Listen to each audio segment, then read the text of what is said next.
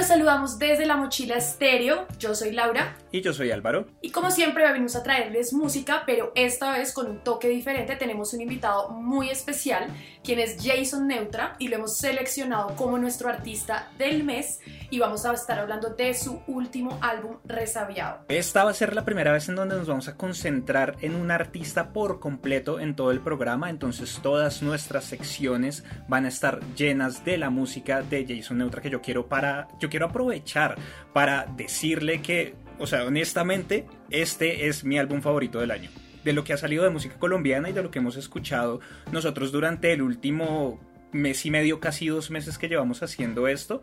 Este, este álbum desde el comienzo me atrapó por completo y de verdad quiero entrar felicitándote muchísimo por la música que estás haciendo. No, pues muchas gracias ya con esa bienvenida. Yo creo que el programa va a estar buenísimo. Esto, no, muchísimas gracias por la invitación. Eh, aquí estamos eh, también felices de, desarrollar una charla en torno a, este disco que tiene muchas historias detrás. Por supuesto. Además, yo quiero, yo quiero acotar una cosa y es que recuerdo desde que, desde que te descubrimos, si no estoy mal, tú fuiste un gran descubrimiento, ¿no, Álvaro? Sí, sí, creo que fue un gran descubrimiento tuyo. Eh, y empezamos a escuchar todo el álbum y fue como una gran sorpresa. Y en algún momento, en hace, eso fue hace ya tiempito, lo hablamos con Álvaro y dijimos, uy, sería genial, ¿te imaginas tener la posibilidad de, de hablar directamente con el artista? Entonces, en realidad, esto es como un sueño hecho realidad, la verdad. No, no, no, no, no. Yo aquí encantado y, bueno, gracias a Dios ahí se dio, se dio que lo, lo, tomaron como un gran descubrimiento y que pues ahora mismo podemos venir y, tener una charla bien bonita. Eh, igual, igual yo venía también escuchando un poco el, el podcast porque sí me, me, gusta estar muy pendiente como de, de, la escena de, de, la música, pero también de, la escena sobre el periodismo musical. Y bueno, felicitarlos a ustedes por el programa y por la constancia. Muchas gracias. gracias. Entonces, antes de comenzar a hablar de las canciones como tal, por favor, cuéntanos quién es Jason Neutra y cómo comienzas tú en toda esta aventura musical. Bueno, yo soy un cantautor, eh, bueno, que se puso esa chapa de, cantautor por, por esta libertad que da, que, da ese nicho los cantautores de poder hacer muchos géneros, ¿sí? No, yo, yo soy un artista que realmente no, no me considero que, que esté puesto dentro de un género musical, sino que por el contrario me gusta como hacer todas esas búsquedas eh, y explorar sobre ritmos de, de, América Latina, pues sobre todo los, los tradicionales. Eh, siempre he hecho música, creo que el, concepto que mejor me encierra a mí es de cancionista más bien, eh, yo soy un cancionista.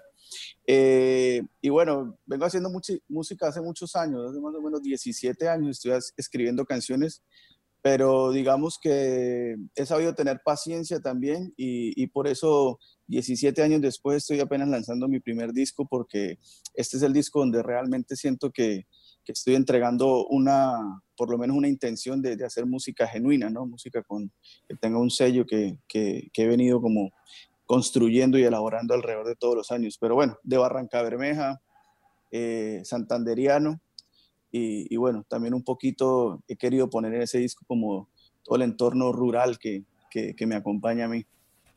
Se siente, es más.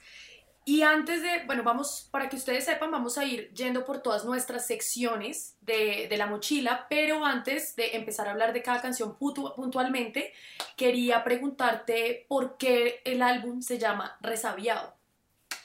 Bueno, Resabiado es un personaje, es un personaje que, que incluso puedo ser yo. Yo hice un ejercicio como manera de expectativa con el disco de preguntarle a muchos amigos artistas y, colegas sobre para ellos qué era la palabra resabiado, ¿no? Y tiene como un, universo de descripciones, depende de qué lugar del país se hayan criado.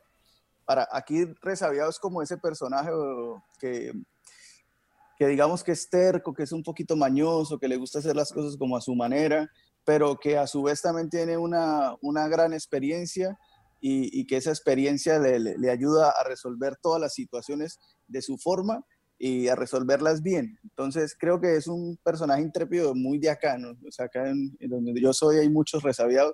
Yo me considero un resabiado en muchas, eh, en muchas facetas, pero también el poder fonético que tiene esa palabra. O sea, creo que ese, que como se escucha resabiado, eh, también digamos que nos impulsó a ir a buscar una estética sonora alrededor de ese personaje, ¿no?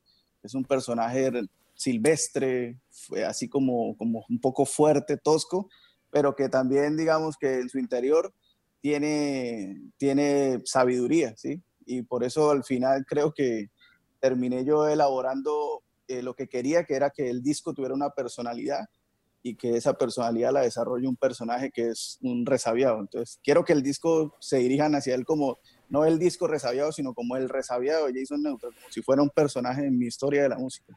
Ok, ok, perfecto. Entonces, comencemos, comencemos a conocer a este personaje, conocemos, empecemos a conocer al resabiado y vamos con nuestra mochila comercial en donde Jason eligió una canción que cree que es la más comercial?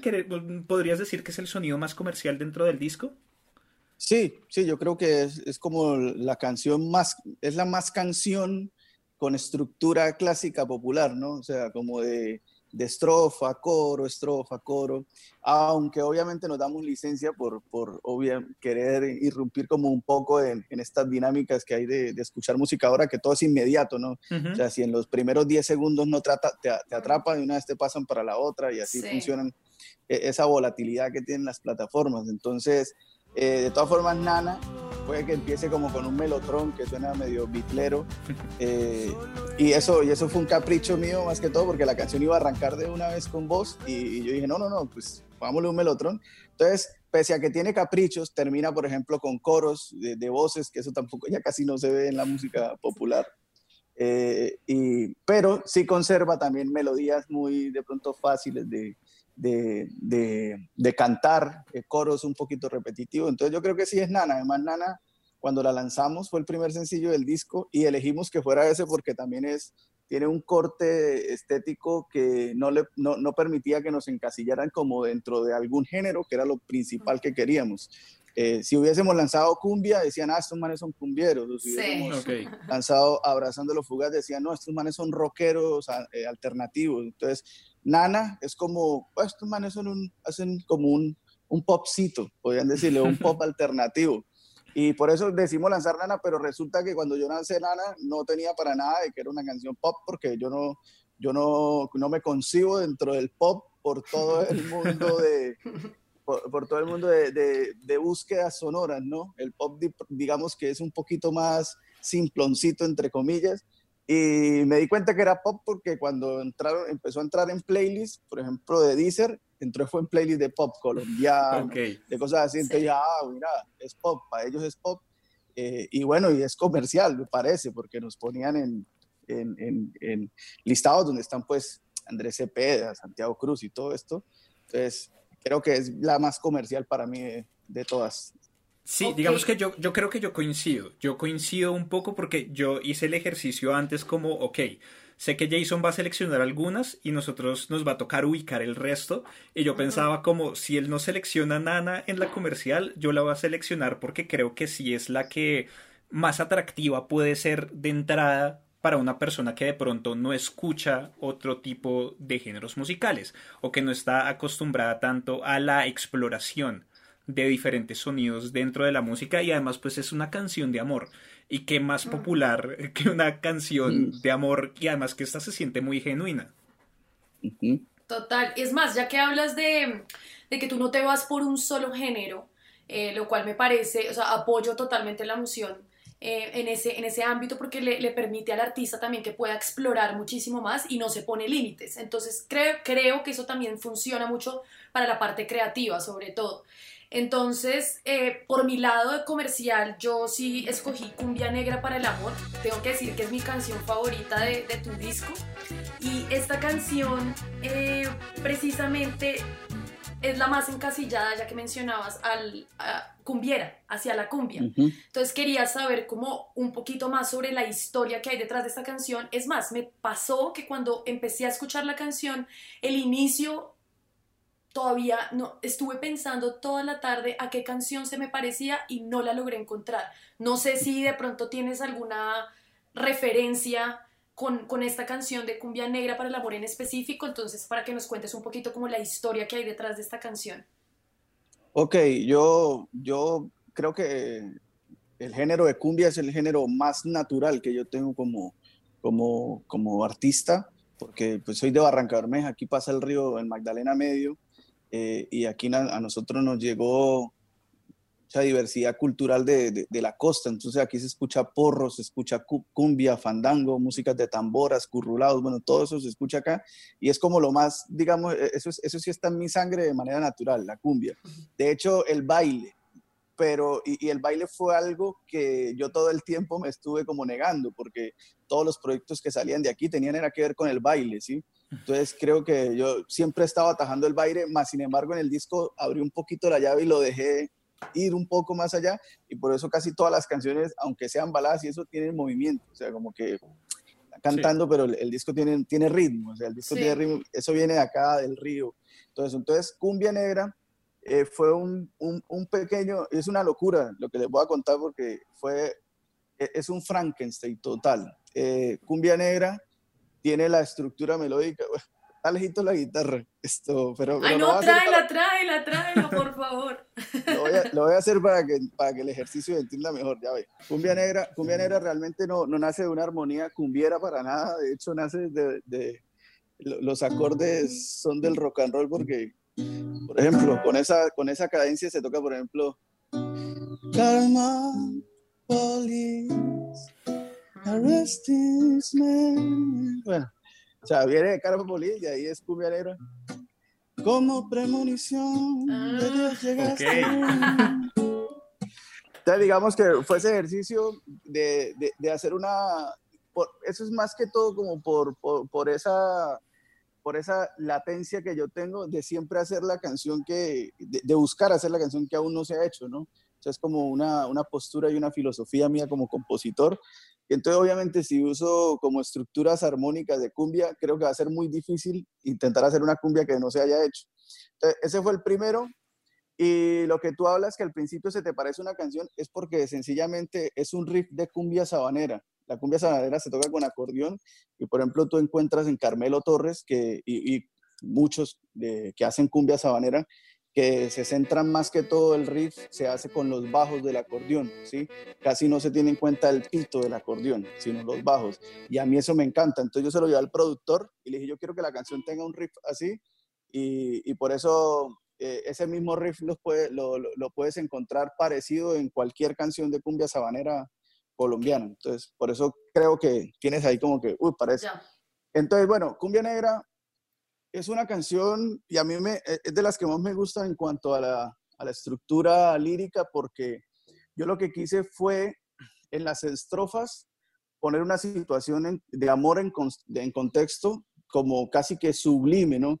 Él siempre está diciendo que como premonición de Dios, eh, eh, eres sueños que puedo palpar, como un espasmo azul, o sea, siempre está subiendo el, todo el espectro del amor a una cosa casi que divina.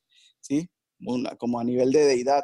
Pero en el coro lo que quiero es que, lo que, quiero es que se aterrice y, ir a la realidad de lo que es el amor y es, existe todo eso, pero yo, no, yo, me entrego a este amor, yo no me entrego a usted, yo me entrego a lo que usted quiera compartir, ¿no? yo no me entrego a todas esas cosas ideales que hay del amor, porque el amor para mí es eso, es construir, es construirlo, ¿sí?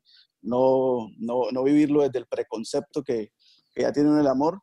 Y por eso, pues bueno, más o menos esto, esta es toda como la, la elaboración. Y al final, eh, cuando dice que el amor es construir y hay un, unos arreglos de vientos, eh, eso realmente es de, eso es el canon de Pachelbel.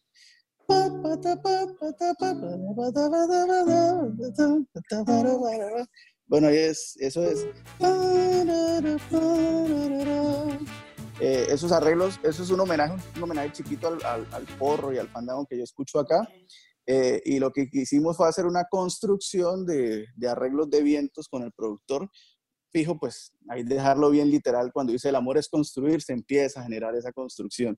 Y al final, pues quisimos terminar ya en cumbia, así como decimos acá, cumbia del norte, cumbia bien, bien, bien jalada y bueno, más o menos así, así se construyó Cumbia Negra. O sea, hay, hay, Cumbia Negra es como lo que, la que más tiene eh, no sé, como picantes, como condimentos de una cosa, de la otra. Y, bueno, al final nos salió bien, nos salió bonito. E, es una canción también eh, hecha para bailar pegado, ¿no? O sea, hoy en día existe un nicho de cumbia hermoso del Frente Cumbiero, de la Sonora Masur. Sí. Amamos. Pero, pero es, un, es una forma de hacer cumbia capitalina, ¿no? Nosotros le decimos el tropicalismo rolo. exactamente. Entonces, entonces, está buenísimo el término. Entonces, ¿qué pasa con el tropicalismo? Con el tropicalismo rolo, que ellos hacen cumbia, y obviamente eso es natural, de que hacen cumbia para que se baile suelto, ¿no? Totalmente. sí. En una rumba todo el mundo es como si estuviera bailando electrónica, una cosa así. es verdad con el productor quisimos eh, hacer eso, volver a esa cumbia calixtera, esa cumbia Alfredo Gutiérrez, donde uno le dan ganas de abrazar, de, venir y abrazar y bailar pegado como bailan mis papás y, que son ellos los que me han traído esa música. Entonces, nosotros hacemos cumbia para bailar pegado eh, y allá el tropicalismo lo hace cumbia para bailar pegado. Sí, es, es, bien, bien, bien diferente y digamos que yo quiero concluir con esta mochila comercial y pasar a la alternativa hablando un poco precisamente de la letra y es que me parece que un fuerte muy muy grande de, de Resabiado son sus letras. Digamos que yo aprecio muchísimo cuando yo escucho una canción y puedo imaginarme una historia, puedo hacerme una historia en la cabeza mientras la voy escuchando, que mucha música muy comercial y bueno, de otros tipos, no solamente comercial, se queda en los mismos ciclos, en unas letras muy sencillas que no cuentan historias ni nada de esto. Y creo que, claro, el mensaje de Cumbia Negra para el Amor es clarísimo y quiero pasar a partir de eso a otra letra, otra canción que me parece a mí que tiene una gran, gran letra para la mochila alternativa y es mi selección que es Abrazando lo Fugaz. Tú me dirás si me equivoco aquí en mi interpretación, pero siento yo que es como una reflexión muy fuerte con respecto a la mortalidad y la, la fugacidad de la vida, lo que nosotros vivimos y cómo muchas veces tenemos que como aceptar solamente lo que se nos da, sea poco o sea mucho, pero siento que es una canción como muy colérica, como que hay una aceptación, pero al mismo tiempo hay una, hay una, no sé, no, no quiero decir furia, pero digamos que en este momento es como lo, lo que más se me acerca, como el sentimiento que me transmite. ¿Resentimiento?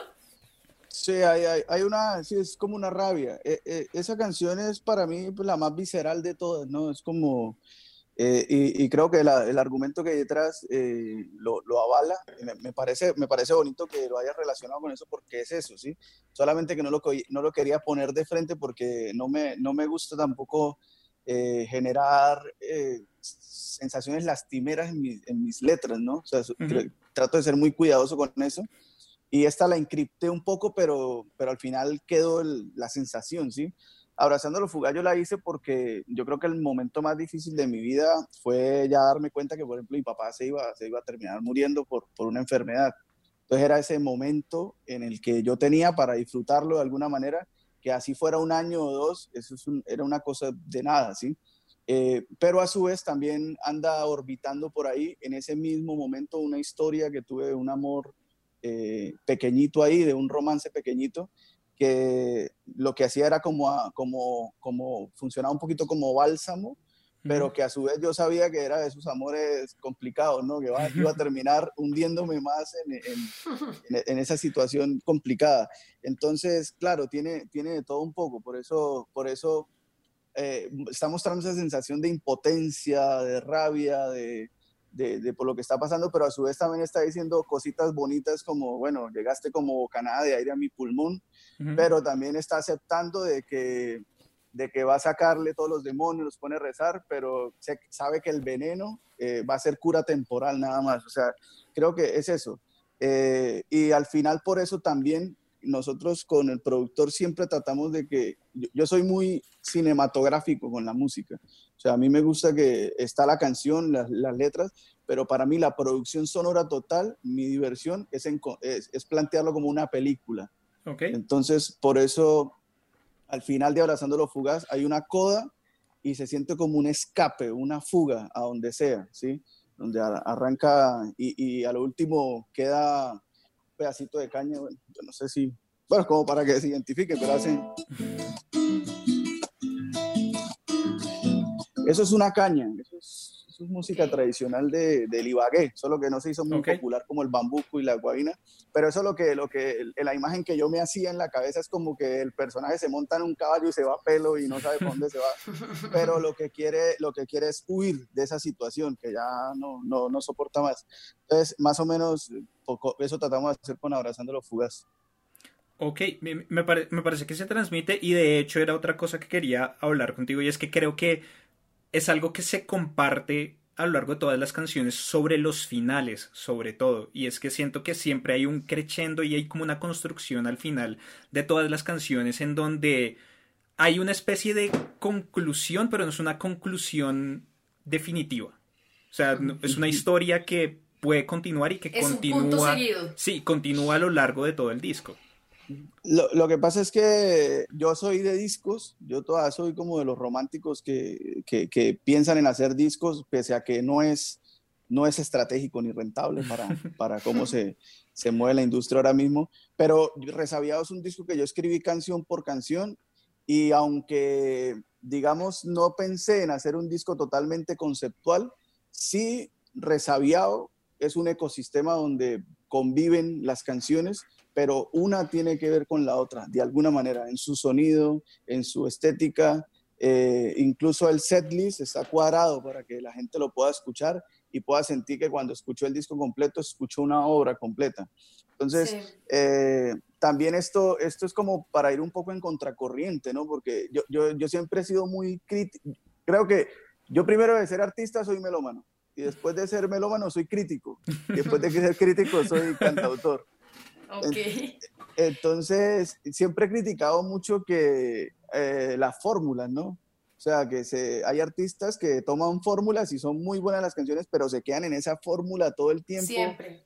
Fórmulas melódicas. Y dar un nombre y, bueno, eh, chance me lo encuentro después y me toca ahí. Eh, pero, por ejemplo, lo que hace Carlos Vives desde el 2010 hacia acá, más o menos. Total. Sí. Como que la intención está siempre de querer pegar también. Bueno, ellos tienen esa necesidad y eso, y eso yo, lo, yo lo entiendo. O sea, yo creo que teniendo un poco de compasión, usando bien la palabra, está buenísimo, o sea, está buenísimo. Pero yo también creo que eso, porque estoy, estoy diciendo que Carlos Vives es un man que hace letras increíbles, pero creo que dentro de, lo, dentro de la canción ya optó por unas fórmulas, ¿sí? ¿sí? Melódicas, armónicas y todo eso. Entonces, esta, esta cuestión de, ir y hacer arreglos, lo que tú decías, como generar ambientes, como que hacer conclusiones así, viene más bien de mi actitud de ir en contracorriente de lo que es las canciones comerciales, porque es que yo, yo aún no entiendo por qué a unas canciones dicen comerciales, a otras no, porque, o sea, ¿quién, es el, ¿quién es el juez que dice eso es comercial? O sea, yo siento que mi música es extremadamente comercial, o sea, yo hago baladas de, que me, o sea, esa larva de las baladas me la metieron mi hermana en los noventas y, yo, y, yo, y yo nunca pude salir de ahí y hago música extremadamente comercial, pero porque yo le ponga 20 segundos de, de, de, una parte instrumental que está bien cuidada, no deja de ser comercial, me parece inaudito. Entonces, eso también es eso, como ir en contracorriente, ¿no? Nosotros no podemos caer en eso de que no, coro, estrofa, se acabó, no, coro, estrofa, y lo que se, tengamos así como en conciencia de que puede quedar bien, pongamos, no pasa nada. Igual para eso trabajo en otra vaina. o sea que... O sea que en esa medida eh, de lo que nos estás hablando, ¿qué condimento, ya que estamos en esta mochila alternativa, em, que cabe, cabe acotar que sí, encasillar es, es bien complejo, pero, pero digamos que la que tú escogiste, que fue Dulzor, para la mochila alternativa, ¿qué condimento crees tú que le agrega esta canción al disco? Pues es supremamente alternativo porque es una canción que tiene un minuto de solo arreglo de cuerdas. O sea, eso es... Un gran minuto. A, mí me encanta, me encanta, es mi canción favorita de lo técnico en el disco. O sea, yo creo que no hay una canción más alta que suene mejor en el disco que Dulzor. Eh, pero, pero si hay un man que va a apostar por Jason Neutra y es manager y tiene una plata, escucha esa canción y me dice, no, usted no puede poner un minuto. Usted no puede poner un minuto. Sí, eh, entonces, y por eso la pongo como dentro de lo alternativo, porque ahí fue donde prácticamente nos dimos la libertad. Yo le llevé a Daniel Rivera esa canción eh, y le dije, bueno, esta vaina es como un bolero, es un intento de bolero, pero, pero esta canción es una película. Y la canción, eh, yo tengo, yo solamente como compositor tengo un solo ejercicio que, que, de vez en cuando hago, y es que todo el mundo cree que los que escriben leen mucho, y, y yo no leo, yo ya ni leo, o sea, leí en un tiempo. ahora, ahora mismo me cuesta mucho trabajo concentrarme con la lectura, entonces como que opté, ahora escucho, entonces pongo audiolibros, sí, me volví, me volví perezoso. Eh, pero a mí lo que, pero a mí la lectura nunca me aportó para mis canciones, o sea, nunca me hidrató, o sea, yo no era que terminaba de leer libros y, y tenía las ideas, no. A mí la única cosa que yo sé que me aporta para escribir es ver cine, o sea, películas, de alguna manera. ¿Por qué? Porque la lectura te pone las cosas eh, escritas, ¿no? Y tú te armas la escena, ¿sí? Así funciona la lectura. Sí. Y en cambio, en las películas y el cine ocurre al revés. A ti te ponen las escenas y tú puedes pasarlas a, la letra, ¿sí? A escribir esa historia que estás viendo. Entonces, eso es Dulzor es eso. O sea, Dulzor es una película donde yo vi un, un despuntar de amanecer así y, y, yo escribí eso, despuntemos juntos amaneceres, pasémonos el día. O sea, eso todos son escenas de película. O sea, eh, no te había dicho que cuando se cruzó tu presencia y la mía por la ventana del lugar, entró el cielo y me abrazó. Eso es una imagen de película. Entonces, digamos que todo eso, eh, eh, ese ejercicio fue película. Y yo le dije a Daniel, yo le dije a Daniel, el productor, yo dije, Dulzor, Dulzor es una película. O sea, Dulzor nosotros tenemos que hacerlo como un concepto cinematográfico total, o sea, es la más película de todos. Entonces yo le dije, ya tenemos nosotros el, principio y el final de esta canción. Entonces, el inicio y el final está, el desarrollo, pero nosotros necesitamos un nudo, una parte donde se emprobleme y luego resuelva. Y el nudo fue ese minuto de, de, cuerdas frotadas, de, de, bueno, no sé, como de sonidos un poquito medio medio Tim Burton, así como medio oscurito, vintage, bueno. ¿Y nos puedes tocar un poquito para poner en contexto a la gente? Por favor. Bueno, bueno, van a conocer la versión a guitarra. Genial. Perfecto. Para que se den, para que se den cuenta lo, lo buen productor que es Daniel. Despuntemos juntos amaneceres Pasémonos el día frotándonos la piel. En tus ojos encuentro cercanía con Dios. Y mi alegría preciso en tu dulzor. La.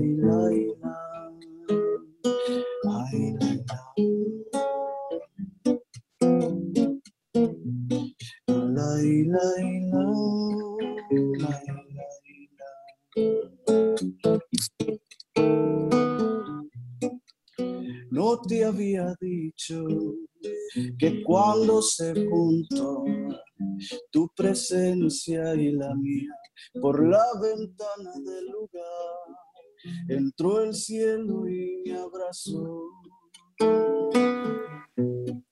No te había dicho que cuando te quedas, todas las cosas que existen en el mundo su lugar.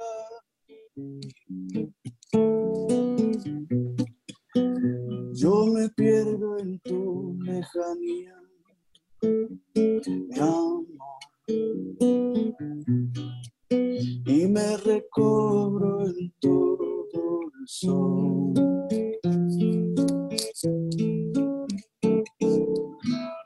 ¡Bravo! Concierto privado de Jason Neutra. bueno, y, Dulzor eh, es una canción que también fue número uno en el top 20 de la Radio Nacional, que para nosotros fue o sea, nosotros los artistas ah, alternativos de, de, Colombia, creo que una de las metas es ser, estar en el top 20 de la Radio Nacional, por lo menos a mí. Y, y, lograrlo con, con, nuestro tercer sencillo, nuestro primer disco, nada, fue tremendísimo. Dulzor, Dulzor también es un tema que dentro del disco le, le, hicimos una pequeña preparación psicológica a la gente que lo escucha. Dulzor es el único tema que tiene batería. siempre, siempre que, que, la empezamos sabíamos que iban a haber arreglo de cuerdas frotadas por, por hacerlo peliculero, ¿no? es como lo más peliculero. Eh, pero como es la única que tiene batería, también quiero la batería tremendamente grabado y, y el que escucha el tema siente que la batería tiene un punch como especial y, muchos me han dicho, esta batería quedó tremendamente grabada y sí, quedó muy bien grabada, pero también juega mucho lo psicológico en que vienen escuchando todo el disco sin batería y cuando escuchan la primera uno ya está tan acostumbrado a la batería que la siente aquí en el pecho. Ok, ok, perfecto. Entonces con esto terminamos nuestra mochila alternativa y pasamos a nuestros grandes descubrimientos. Yo ya mencioné el mío, pero comencemos con el de Laura. ¿Cuál es tu gran descubrimiento de resabiado? Bueno, del resabiado para mí el gran descubrimiento fue después de mi ansiedad. Esa canción particularmente tengo que decirte, Jason, que em, esa canción inmediatamente me hizo pensar que eres un artista. O sea, no todos los, los, los cantantes o los músicos son artistas. Y creo que esa es una cualidad que tú tienes muy especial en ti, porque cuando te logra conectar las letras a, historias personales. Eh, eso es algo que es difícil de hacer y siento que con esta canción particularmente, y por eso la encasillé en este gran descubrimiento, porque la letra, para mí esa canción tiene nombre y apellido, o sea, es una, es una canción que me conectó 100% y, y para mí la verdad no necesita más, o sea, es la guitarra, tu voz, yo solamente le dañaría fuego. Ok, muchas gracias. Qué bonito. Eh, mira, mira que yo siempre he andado como un poco en, en esa disyuntiva de, de, si soy un artista o no. O sea, o, bueno, sí sé que soy un artista, pero no, no, no como lo que se plantean los artistas. Yo me considero un artista. Si soy un artista, lo soy natural.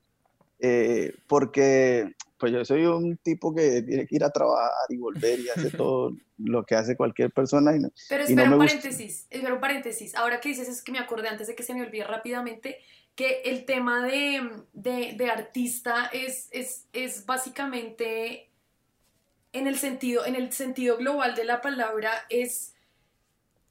Es que, es que no sé ni cómo definirlo, o sea, es, una cosa que, por ejemplo, yo no te puedo comparar con nadie más. ¿Sí me entiendes? Es, para mí eso es un artista, que yo no lo puedo comparar con nadie más porque es único, es auténtico. Ah. Esa es la palabra. Bien, no, muchas gracias. Muchas gracias. Sí, sí, igual, igual yo convivo feliz con esto que, que, te estoy diciendo, ¿no? Porque yo no me pongo como presiones encima ni tengo que fabricar un personaje. O sea, este, este, ese personaje que hizo Resabiado, ese personaje que te van a encontrar por la calle eh, igualito. Y creo que, que, eso que tú dices, que digamos que lo, lo, siempre dicen es como tiene un sello personal, ese es como él. Eh, lo da, es que yo simplemente hago canciones porque a mí eso me divierte, o sea, no tengo ninguna otra pretensión. Obviamente quisiera vivir totalmente de la música, pero la entiendo como una empresa a la que voy a ir haciendo crecer. Y, pero realmente mi trabajo es otro, mi trabajo está en otro lado y a mí coger la guitarra es mi momento más especial del día. Entonces, creo que eso queda ahí como en la música, ¿no? Como esa, ahí se define como lo, honesto que puede ser uno, ¿no? Eso es. Y después de mi ansiedad, pues claro, tiene una carga emocional grandísima porque esa canción yo se la escribí a mi esposa cuando ya decidí casarme. O sea, es como la última, fue como la última canción que escribí de novio. Eh, entonces, pues imagínate, pasa uno por tantísimas cosas y ya al final del camino decir, yo ya no quiero más de esto y ahora quiero es esto.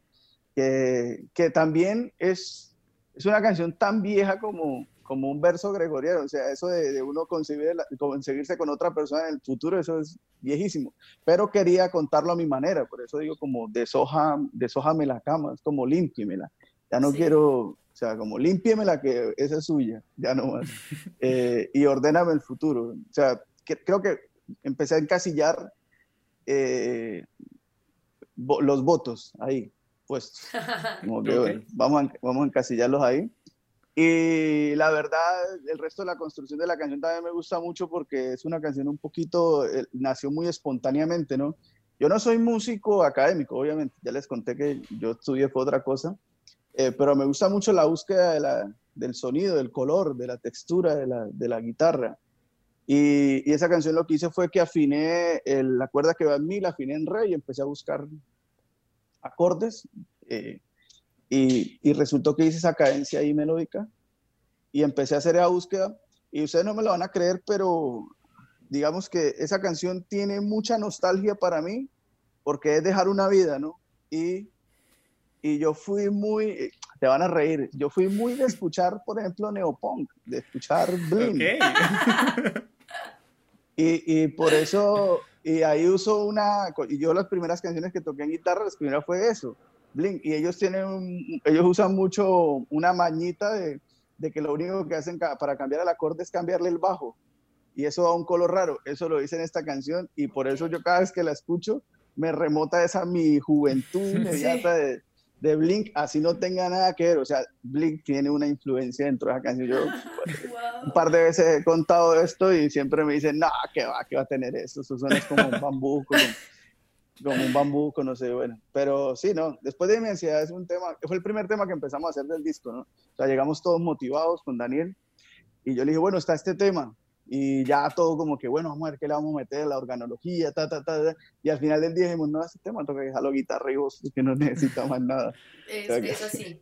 sí, digamos que a mí, a mí, después de ansiedad, me gusta mucho también porque, porque creo, o sea, ya que hablaste ahorita de que este finalmente es un álbum conceptual de alguna manera y cuenta una historia, creo yo que entra a jugar de una manera muy interesante con Abrazando lo Fugaz porque comienza el álbum precisamente hablando de la fugacidad de la vida, de una manera u otra, como de lo temporal, y termina como con un personaje que está ya preparado para lo para lo definitivo de alguna manera o para lo que va a durar mucho tiempo y es como he vivido muchísimas cosas, creo que también tiene una, una conexión bien interesante con desprenderse o al menos yo creé una conexión ahí de la cual vamos a hablar ahorita cuando lleguemos a esa canción, pero, pero sí, como he pasado muchísimas vainas, he vivido muchas cosas, pero ya quiero sentar cabeza, quiero estar contigo lo que queda de aquí a que yo me muera.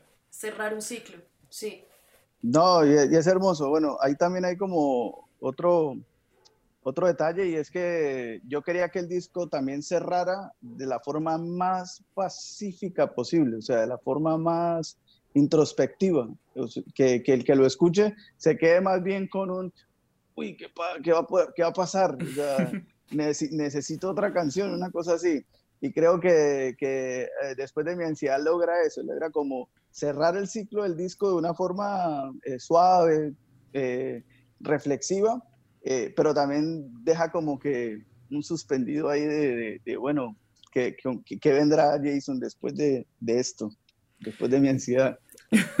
ok, ok. Y para, para, para mi gran descubrimiento, digamos que yo soy una persona que consume álbumes. Yo, yo voy muy en contra de la cultura del sencillo o de la cultura yo hago de música para usted sí, literal. sí, a, mí no me gusta como escuchar una canción aparte. Yo escucho el álbum y tengo que escucharlo completo. digamos que para mí fue una gran experiencia escuchar Resabiado y digamos que cada canción era diferente a la anterior. Y siento que el clímax para mí de, el, de, de Resabiado está en las últimas tres canciones. Entonces llega Deja que sea y entra esta bossa nova brutal que yo dije como esto no me lo esperaba y este disco me está llevando a lugares que yo no esperaba que me fuera a llevar el disco. Entonces me parece realmente otra canción que también es así como para bailar pegadito en pareja. Esta canción me parece increíble, de verdad. Sí, no, muchas gracias. Esto, pues Deja que sea fue la primera canción que yo mostré como, como, como Jason Neutra. O sea, fue la que abrió todo el camino.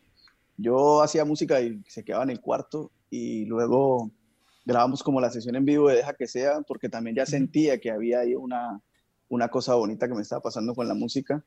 Eh, entonces, tiene muchísimo valor también para mí. Igual, Deja que sea, no sabíamos si iba a estar dentro del disco. O sea, terminamos dejándola como por serle fiel a, esa canción que me abrió muchas puertas, ¿sí? Eh, entonces, e, e, esa es como la canción, deja que sea, es como esa canción de, del que quiere mostrar qué tan virtuoso es haciendo música con, muchos acordes, con, con todo esto. Eh, y, bueno, a mí me parece que el disco daba un ingrediente, eh, lo que tú dices, como raro, ¿no? porque pareciera que yo me fuera a meter por todos lados en este disco y como que, bueno, no dejé por fuera lo que es la sonoridad de Brasil. Eh, yo, yo creía que era un bossa nova, ¿no? Ya luego descubrí más música en Brasil y hay un género que se llama pagode y, y esa canción tiene que ver más por ese lado de, de, que, de que es un pagode y ahí el productor eh, se dio mucha guerra haciendo arreglos. Yo le dije, usted va a presentar ya canciones para un proyecto de grado de música, ¿no? Tiene muchos arreglos de, de, de, vientos y todo eso. A mí al final me gustó, me pareció increíble lo que está haciendo, pero sí se la monté un poco con el arreglo que me presentó, porque ya leí también Libertad, dije como que bueno, esta, hágase el arreglo todo y, y, me lo presenta.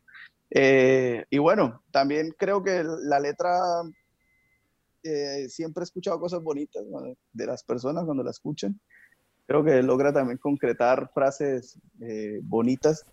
Eh, a mí siempre me queda como que la de, la de el que, te, el que te cante un rato y te quite los zapatos, te prepara el café. Exacto, yo tengo aquí anotado, yo tengo mis notas del disco y tengo precisamente aquí anotado eso porque siento que es como una celebración del amor, pero desde lo cotidiano, desde las pequeñas cosas que uno puede hacer por la pareja, quitarle los zapatos, hacerle el café, escucharla cantar. Exacto, y, son cosas, eh, ahí quizás me adelanté un poco a, a, los tiempos, porque en este tiempo yo la escribí y tenía como 27 años por ahí, no, no, no estaba viviendo con nadie, pero mis imágenes sí decían como que yo creo que la mejor forma de uno atender a alguien que, que vive con uno es eso, como que quitarle los zapatos, hacerle un café, eso es como mostrarle, regalarle el universo que todos los, que todos los, no, eh, la mayoría de los compositores van y bajan lunas, eh, regalan universos, regalan el mar, regalan todo. Entonces, pues, yo creo que uno quitando de los zapatos y preparándole un café ya le dio, ya le dio todo en su momento. Totalmente. Bueno, y cerrando nuestro gran descubrimiento, vamos a pasar entonces a la mochila de regalo.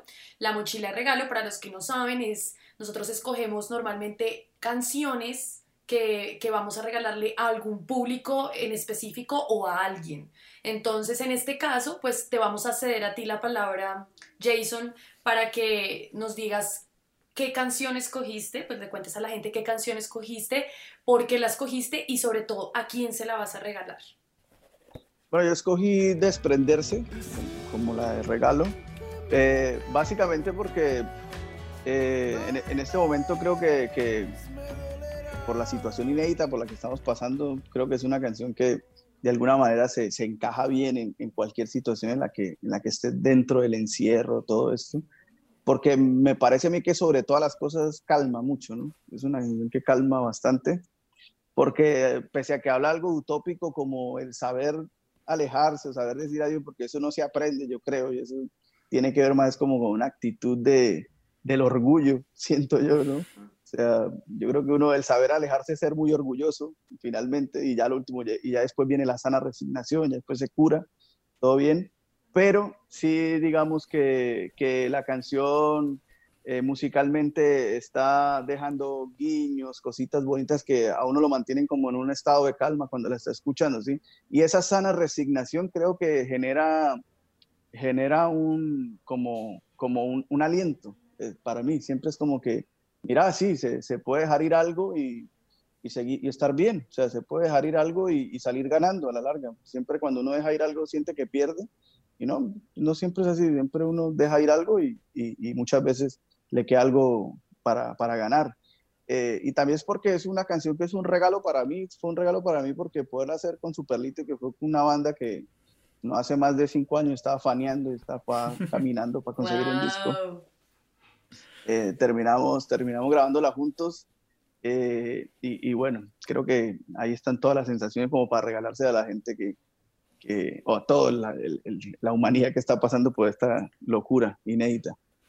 Sí, digamos que, que, a mí esta canción, esta canción me, me pareció muy chévere y siento que, que sí, muchas veces las canciones de desamor van hacia la ira o hacia el desprecio y se concentran como en esas cosas malas por las que se acaba una relación y esta canción creo que es un reconocimiento precisamente de que hay relaciones que sí traen cosas negativas para uno, pero que igual siempre dejan algo positivo. Y que muchas veces, lamentablemente, el amor no es suficiente. De amor no vive la gente y hay que saber cuándo separarse de la persona. Y que y, siento que está el sentimiento ahí de te voy a extrañar, me va a doler mucho, a ti también te va a doler, pero al mismo tiempo es una manera de aprender a cuidar al otro y de también querer al otro. Y es como si seguimos con esto las cosas van a terminar peor. Entonces, más bien, démonos la espalda y cada uno por su lado. Y, que, y, yo, pues yo planteo una cosa muy, lo que te decía, utópica ahí, ¿no? Por ejemplo, generalmente cuando uno se termina algo, eh, es por, porque ya se acabó el amor, ¿no? Y yo aquí como que pongo el, el, el otro, el otro polo, que es que también se gasta el corazón de tanto usarse. O sea, esta vez se acabó es porque ya no se, o sea, ya se usó demasiado, ya, ya se fue hasta, hasta, hasta que ya se, se terminó explotando, no sé, y, y, se deshizo. Entonces, creo que, que, por ahí va más o menos el, el tema de, de, no sé, es que creo que todas las canciones de, de despecho escritas desde la rabia son bacanas, son divertidas. Eh, pero, pero siempre dejan una cosita ahí como, como amarga, ¿no? Es, con, desprenderse lo que quise fue no dejar ese amargo ahí, esa hiela y, no, eh, está todo bien. Y aprovechando que esta es la mochila de regalo, podrías, te pediría el favor que toques un pedacito para, para la gente, por favor. Pues esta sí la toco demasiado poco, la verdad, pero lo podemos intentar.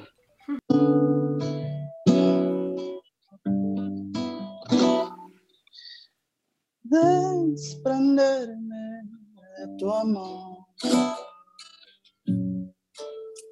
Sería más sano que tenerte atado a mis manos. Y sé que me adoras Tal vez me dolerá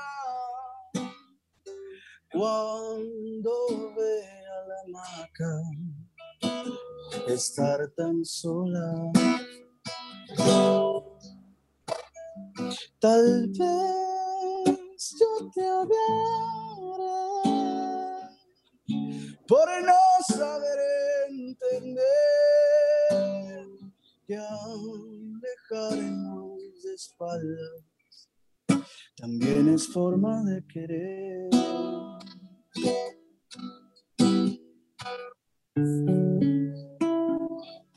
Ya antes de pasar a tus recomendaciones y hablar como de pronto muy rápidamente de la música de otra gente, nos falta solamente una canción que para mí es la canción más espiritual de, de Resabiado, que es Sálvame, que es una canción que yo la siento muy melancólica, como con una aceptación de, de, de, una, no sé, de una situación de pronto muy adversa y como entregarse de pronto a una fuerza más grande, sea Dios o sea lo que sea que, en lo que alguien crea, pero es como, no sé, y, y también es, es una especie de celebración, creo yo. Al final, esos últimos 20 segundos en donde para mí los vientos entran como un acompañamiento en la canción y como que están ahí, van ganando protagonismo, van ganando protagonismo y al final los 20 segundos suben y se vuelve casi como un carnaval y una celebración en medio de la canción.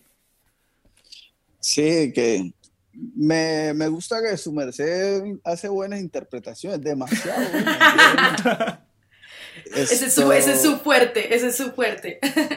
Sí, sí, sí, sí, demasiado bien. Esto, bueno, Sálvame es la canción más íntima del disco. Eh, a ver, yo escribo desde mi intimidad. Este disco fue un disco para mostrarme como mi persona, ¿sí? O sea, yo en este disco me mostré así descaradamente. Eh, y, y, Sálvame es la más íntima de todas. Eh, y aunque abrazando lo, lo, lo, fugaz escribí cuando sabía que mi papá iba, iba, a terminar despidiéndose de nosotros. Eh, y por eso hay esa como rabia y todo esto.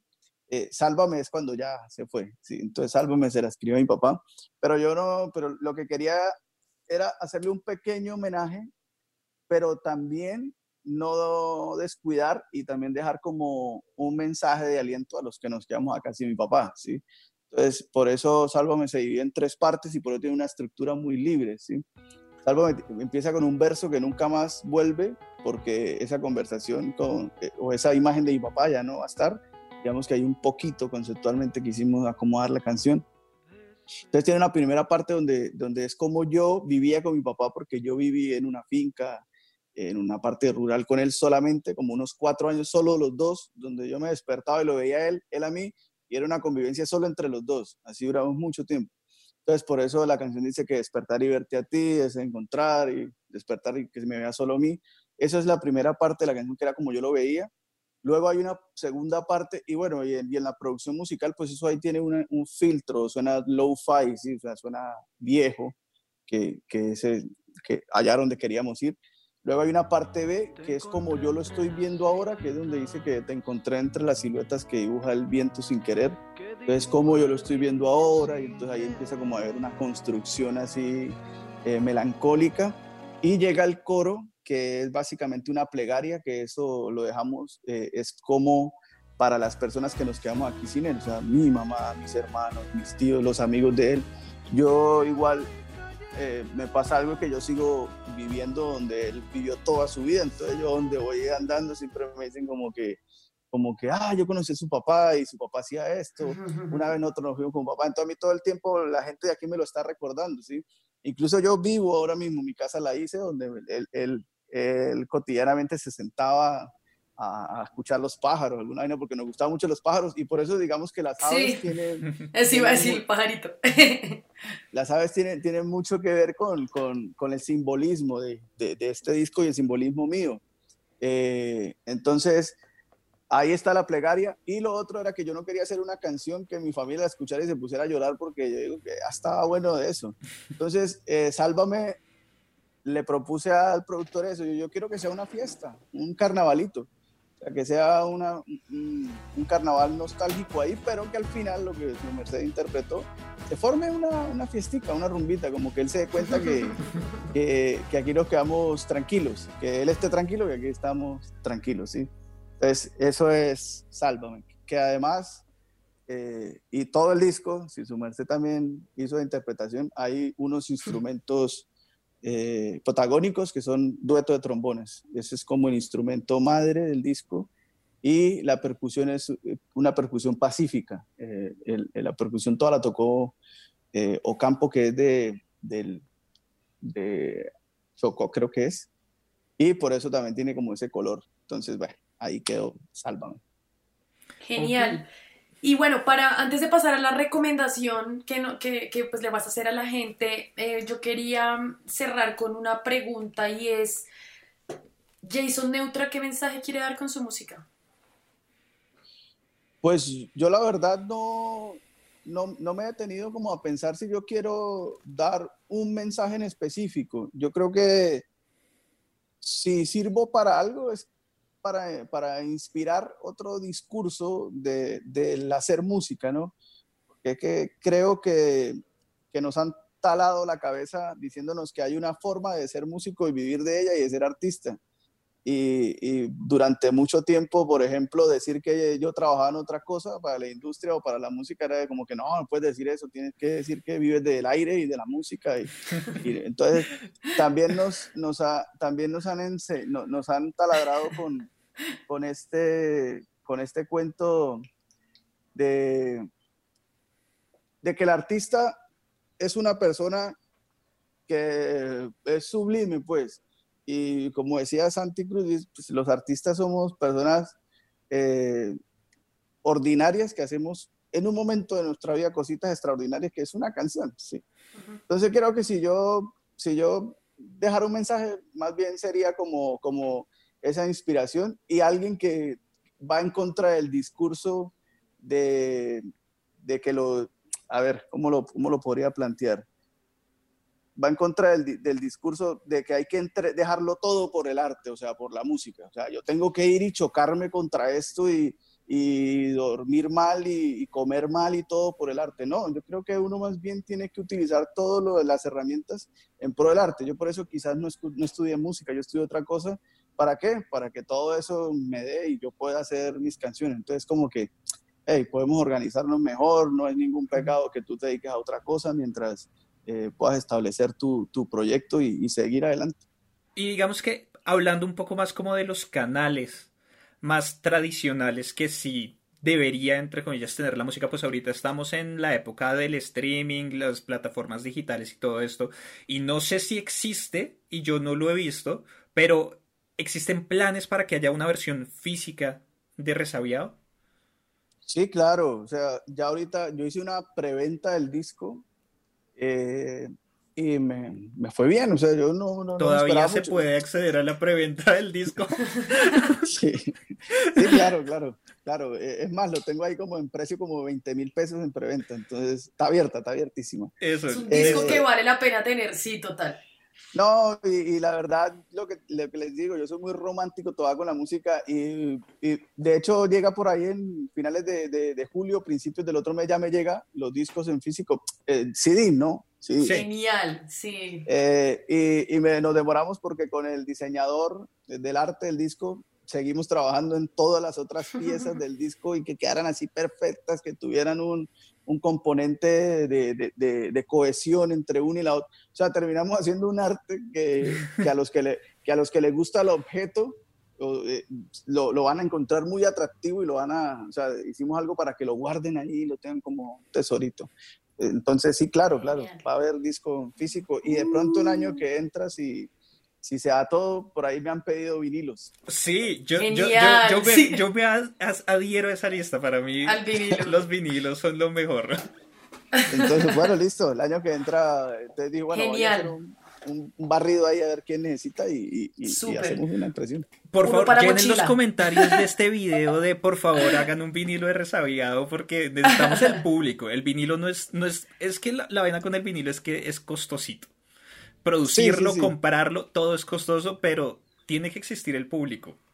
Total. Sí, no, el vinilo es un ritual. Y la verdad, la verdad, creo que el vinilo ya como que se saltó en términos de data al, al CD, ¿no? Sí.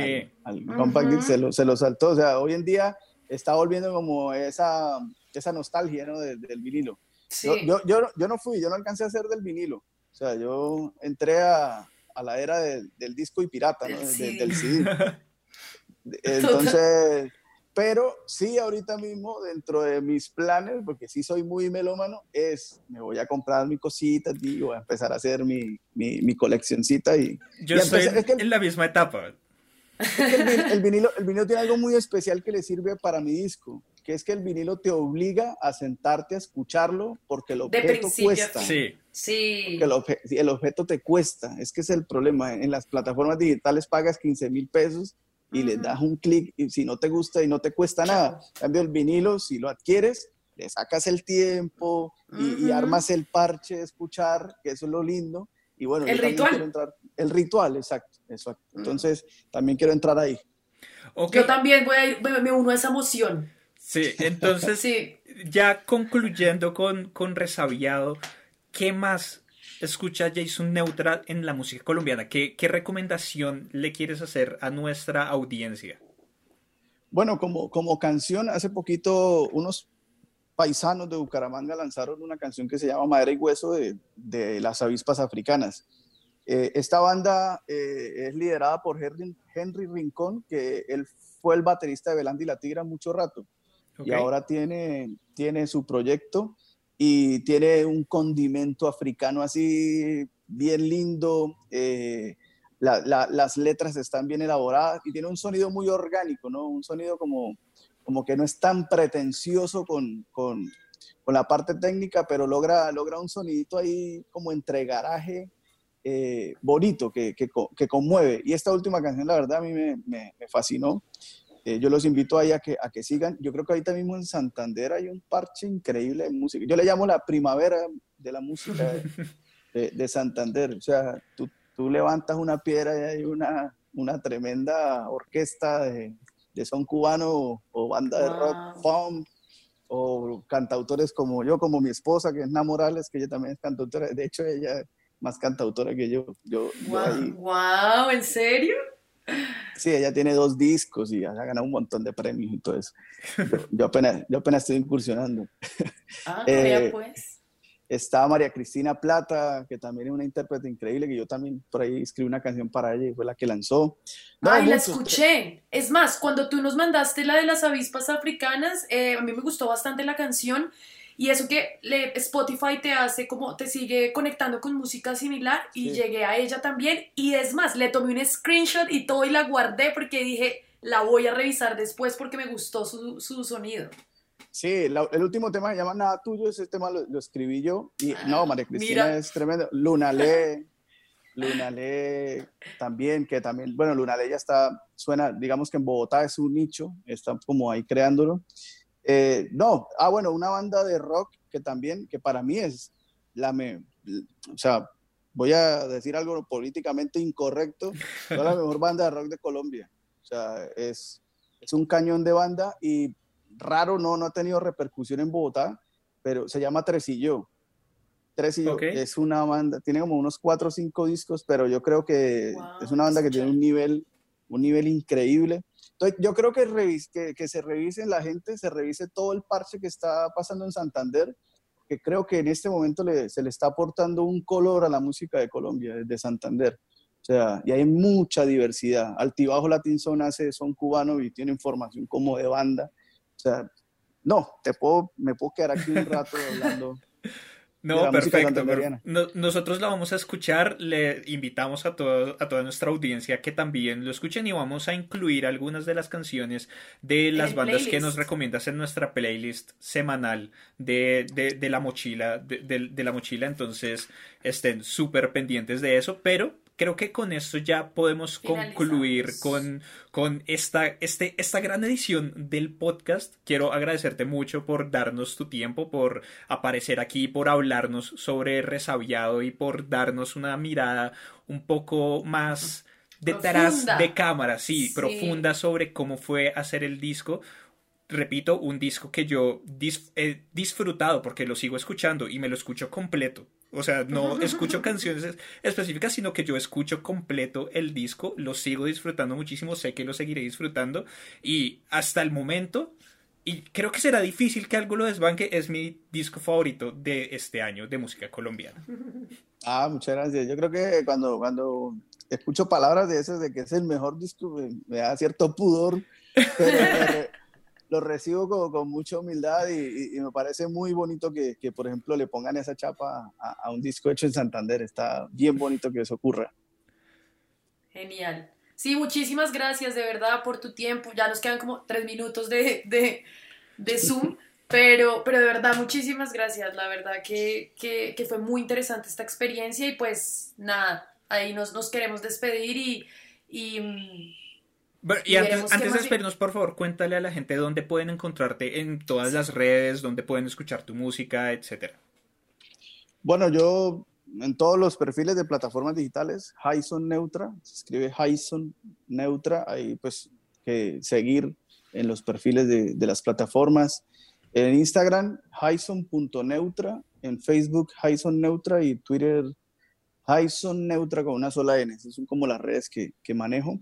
Eh, y, bueno, no, yo de verdad quiero agradecerles a ustedes, no, no, solamente porque me han convocado a tener esta charla bien bonita, eh, sino por hacer esa labor de, de, periodismo que, que, cada vez cuesta más trabajo, ¿no? Entonces creo que, que, ustedes son los que alimentan la escena realmente. Nosotros hacemos música y está todo bien, pero ustedes son un eslabón importantísimo en, en, en la generación de público y de escena del momento de la música. Bueno, y cerrando ya nuestra mochila estéreo de hoy, que estuvo increíble y que esperamos que además eh, les guste a ustedes también este, este nuevo formato dedicado exclusivamente a un artista, nuestro artista del mes. La verdad que estuvimos muy emocionados hablando con Jason Neutra. Y es por esto que Álvaro, quiero pedirles esta semana que por favor nos dejen abajo en los comentarios con qué otro artista les gustaría que hiciéramos una mochila completa que haya sacado un trabajo últimamente. Si es un álbum, muchísimo mejor para que podamos hablar de todas las canciones también. Entonces, por favor, déjenoslo saber abajo en los comentarios. Vayan y escuchen las recomendaciones de Jason Neutra. Y ahora van a poder escuchar la canción Desprenderse, que fue la que Jason nos regaló a todos en la mochila de regalo. Entonces, sin más preámbulos, yo soy Álvaro, me acompaña Laura y nos acompañó Jason. Nos vemos en una próxima oportunidad. Hasta luego. Chao.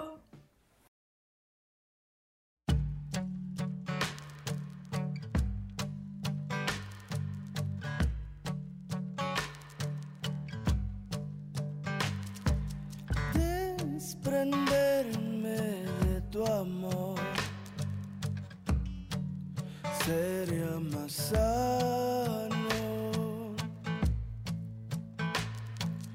que tenerte atada a mis manos, que te desprendas de mi amor. No significa estar mejor.